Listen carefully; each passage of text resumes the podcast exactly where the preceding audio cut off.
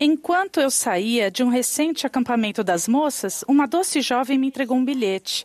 Nele, ela perguntou: Como posso saber se Deus está tentando me dizer algo? Amei essa pergunta. Nossa alma anseia por uma conexão com o lar celestial. Queremos nos sentir necessários e úteis. Mas às vezes temos dificuldade em distinguir entre nossos próprios pensamentos e as doces inspirações do Espírito. Os profetas antigos e modernos ensinaram que se algo o convida e o incentiva a fazer o bem, isso vem de Cristo. O presidente Russell M. Nelson fez um simples, mas poderoso convite. Meus amados irmãos e irmãs, imploro para que aumentem sua capacidade espiritual de receber revelações. Escolham fazer o trabalho espiritual necessário para desfrutar o dom do Espírito Santo e ouvir a voz do Espírito com mais frequência e de modo mais claro. Meu desejo nesta manhã é falar a vocês do fundo do coração sobre quatro maneiras de aumentarem sua capacidade de receber revelação. Número 1. Um, agir intencionalmente para criar tempo e espaço para ouvir a voz de Deus. Ao usarem seu arbítrio para dedicar tempo todos os dias para se aproximarem da voz de Deus, especialmente no livro de Mormon, com o tempo, a voz dele se tornará mais clara e conhecida para vocês. Por outro lado, as distrações e o barulho que invadem tanto o mundo quanto o nosso lar e nossa vida podem dificultar nossa capacidade de ouvir Sua voz. Essas distrações podem nos ocupar tanto a mente e o coração que não deixaremos espaço para os influxos do Espírito Santo.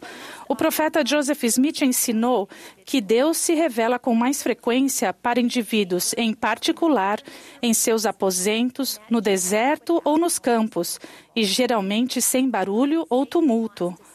Satanás deseja nos separar da voz de Deus, nos distanciando desses lugares silenciosos.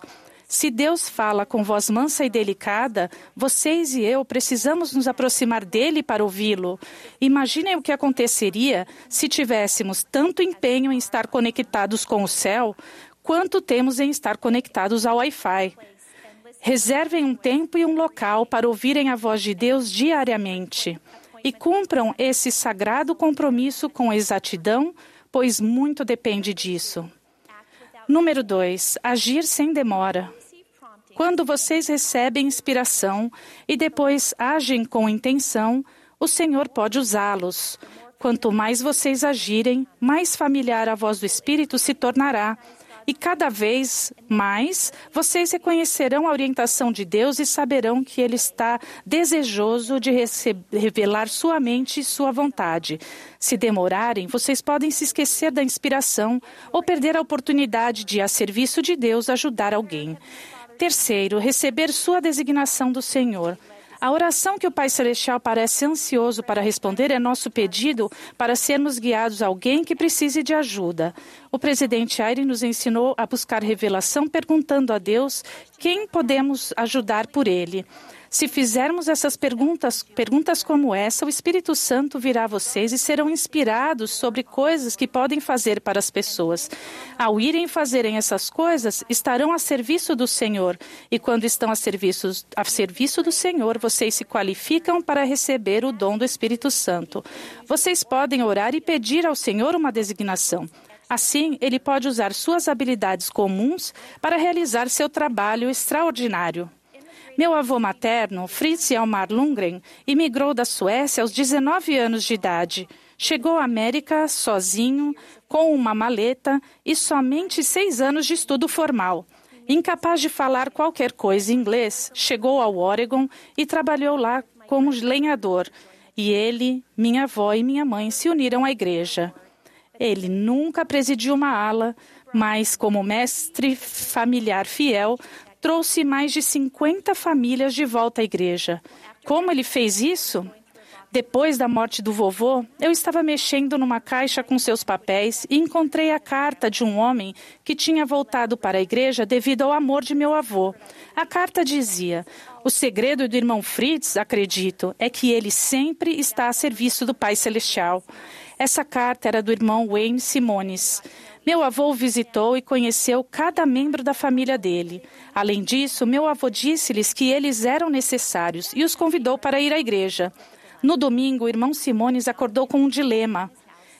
Ele ainda não havia terminado de recolocar o telhado e parecia que ia chover naquela semana.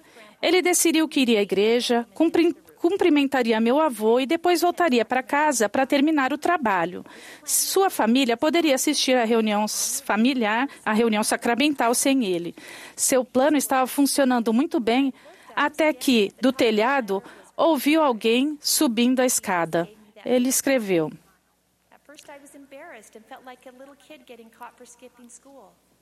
Quando olhei, achei, fiquei envergonhado. Quando olhei, de pé no alto da escada estava o irmão Fritz. Ele sorriu para mim. Fiquei envergonhado como um garotinho pego a matar aula. E aí então ele perguntou: Você tem outro martelo? Esse trabalho deve ser muito importante. Ou você não deixaria sua família? E se é importante, quero ajudá-lo. Ao olhar nos olhos dele, vi somente a bondade e o amor de Cristo.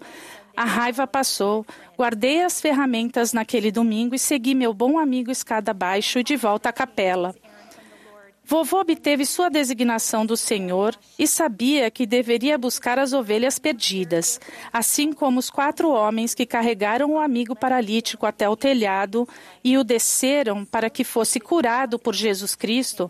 A designação de meu avô também o levou a um telhado o Senhor envia revelações àqueles que buscam ajudar o próximo. E quarto, acreditar e confiar. Recentemente li nas Escrituras sobre outro excelente missionário que obteve sua designação do Senhor. Arão estava ensinando o rei dos Lamanitas, que perguntou por que o irmão de Arão, Amon, não tinha ido ensiná-lo também. E Arão disse ao rei: Eis que o Espírito do Senhor o chamou para outro lugar. O Espírito falou ao meu coração. Cada um de nós tem uma missão diferente a realizar e algumas vezes o Espírito pode nos chamar para outro lugar. Há muitas maneiras de edificar o reino de Deus como discípulos de Jesus Cristo que fazem e guardam convênios. Como discípulos fiéis dele, vocês podem receber inspiração e revelação pessoal consistentes com seus mandamentos e adequadas a vocês. Vocês têm missões e papéis únicos a desempenhar na vida e lhes será dada orientação individual para realizados. Nefe, o irmão de Jared e Moisés tiveram que atravessar muitas águas e cada um fez de maneira diferente. Nefe lavrou madeiras de modo esmerado. O irmão de Jared construiu barcos que eram ajustados como um vaso. E Moisés foi pelo meio do mar em terra seca. Cada um deles recebeu orientação personalizada, adequada a eles, e cada um confiou e agiu. O Senhor está atento aos que lhe obedecem e, nas palavras de Nefe, vai preparar para nós um caminho pelo qual suas ordens possam ser cumpridas. Observem que Nefe disse: um caminho, não o caminho. Perdemos ou recusamos designações pessoais do Senhor porque Ele preparou um caminho diferente do que esperávamos? Meu avô foi levado a um lugar diferente, de terno, em um telhado, no dia do Senhor. Confiem que em Deus para guiá-los, mesmo se o caminho parecer diferente do que esperavam ou diferente do de outras pessoas. Os santos dos últimos dias são diferentes entre si, mas todos são iguais perante Deus: negro e branco, escravo e livre, homem e mulher, casado e solteiro, rico e pobre, jovem e velho, membros de longa data e recém-converso. Não importa quem vocês são ou os desafios que enfrentam, vocês são convidados à mesa do Senhor. À medida que buscarem fazer a vontade do Pai se tornar parte de sua vida diária, vocês naturalmente serão levados a mudar e a se arrepender. O novo programa da Igreja para Crianças e Jovens está fundamentado em aprendermos a buscar revelação, descobrirmos o que o Senhor quer que façamos e depois agirmos de acordo com sua orientação. Cada um de nós, qualquer que seja a idade ou circunstância, pode se esforçar para buscar, receber e agir.